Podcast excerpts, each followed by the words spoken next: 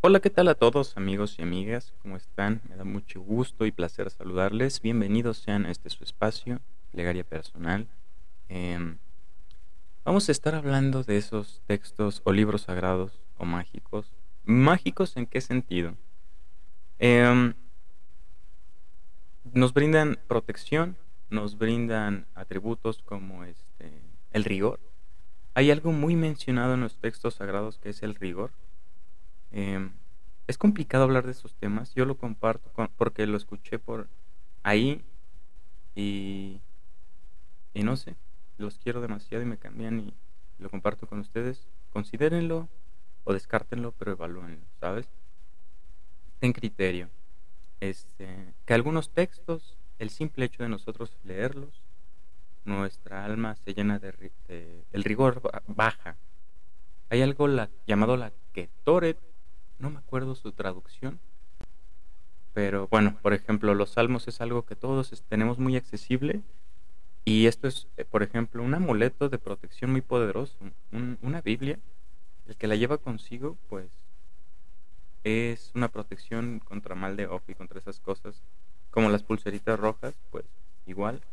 Entonces los salmos también es un texto lleno de esoterismo, de cosas encriptadas, de nombres místicos, de virtudes como, por ejemplo, el, Salmo 145 eh, se dice que tiene bienestar y atrae abundancia al hogar, ¿sabes? Entonces, eh, los judíos los leen cada mañana y pues no ves judíos pobres, ¿sabes? Entonces, pues creo que si algo funciona debemos hacerlo eh, yo tengo aquí anotado el Salmo, de hecho 145 a la mano, que dice, bienestar y riquezas hay en su casa y prosperidad pertenece. y la prosperidad permanece para siempre. No sé, léelo eh, una vez por día, tres veces al día, después de comer, y agradeces, ¿sabes? Hay algo llamado tzedakah. Cuando tú das conocimiento, cuando tú das una moneda, no solo es algo monetario, el, el supuesto diezmo, o la acá sino un conocimiento, orientar a alguien. Eh, no sé, hay muchas cosas en las que puedes ayudar a alguien sin que tenga que haber dinero de por medio, ¿no? Em, también este, compartir, no sé, TikToks de recetas, consejos de cocina, cualquier cosa es bueno, siempre y cuando transmita conocimiento al otro, ¿no?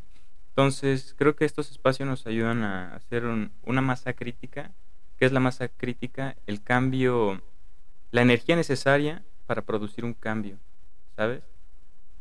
entonces, si varios de nosotros hacemos masa crítica y cambiamos desde nosotros, somos menos reactivos con el otro en el día a día, ya no peleamos con las personas que peleábamos, pues esperando que eso se vaya propagando y generemos una masa crítica para ver un verdadero cambio en el colectivo en vez de querer cambiar a todo el mundo, ¿sabes? Cambio yo primero y yo les comparto cosas que a mí me han servido. Gracias al cielo he podido mejorar muchas cosas.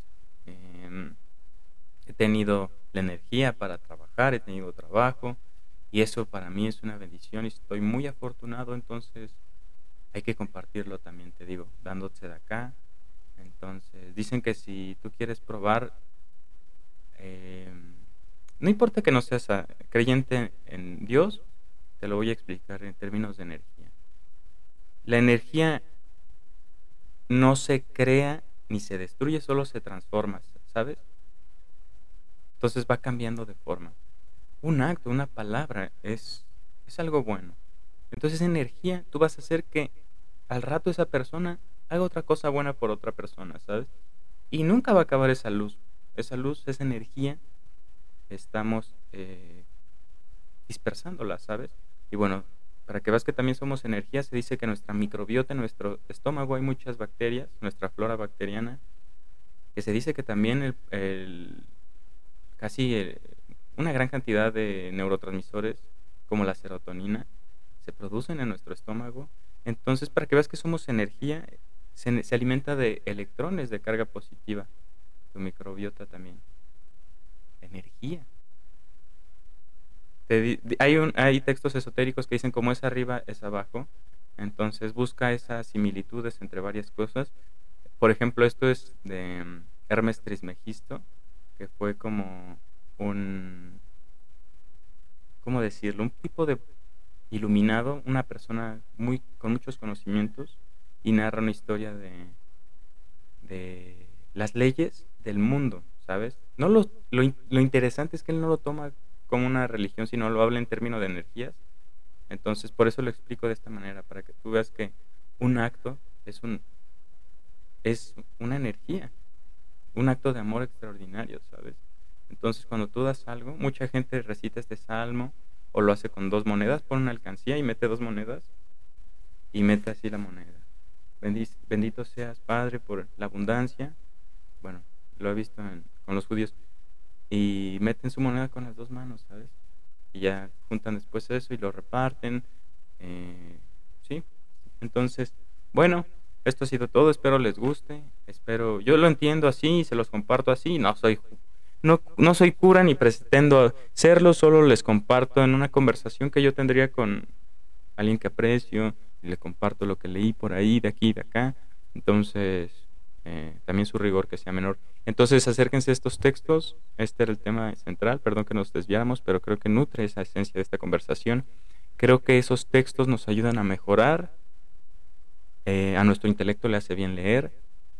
Nos ayuda científicamente a, nuestra plasticidad cerebral y a recordar cosas, a mejorar la agilidad mental, etcétera. Entonces leer dos y este y esotéricamente pues te protege em, y también aprendes, te acercas con tu creador esos textos tan hermosos como los Salmos, como el Ana Bejoac, como eh, la Ketoret, lo que les estoy diciendo como los Salmos, ¿qué más? Hay muchos textos muy bonitos, ¿sabes? Eh, el libro de la creación, el libro de El Esplendor, que es la Biblia, pero para los judíos creo que es el libro del Esplendor, si no me equivoco, no quiero regarla porque es gente que estudia toda su vida y es difícil entenderlo, ¿sabes? Entonces, me gusta comparar conocimiento de diversas religiones y sintetizarlo, ¿sabes? Porque yo en verdad, si eres inquisidor, si eres una persona buscadora, te has dado cuenta que en todas las religiones hay similitudes, ¿ok? Desde los árabes hasta los africanos, hasta los asiáticos. Entonces, en México las pirámides también, si eres inquisidor, buscador, indagador, te vas a dar cuenta que hay símbolos iguales. El uróboros, una serpiente que se come su propia cola, que simboliza el infinito. Te digo que todo habla de energías. El uróboros está desde, creo que el Machu Picchu, desde Perú hasta Norteamérica. Aquí en México también tenemos un uróboros.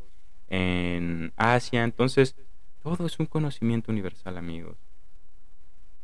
Yo considero, mi idea de ver el mundo y de entenderlo es que sí existe un solo creador y dispersó esa energía, ¿sabes? Y nosotros podemos acercarnos a Él a través de esa energía y no es idolatría, ojo, porque tú sabes que todo proviene de, de un solo lugar. Pero bueno, espero que les haya gustado. Eh, tome lo más necesario, pertinente, oportuno, según convenga tu criterio. Y nos vemos en un próximo episodio. Te dejo mis redes aquí abajo. Yo escribo poesía para que lo vayas a ver en mi Instagram y me apoyes. Gracias, te quiero.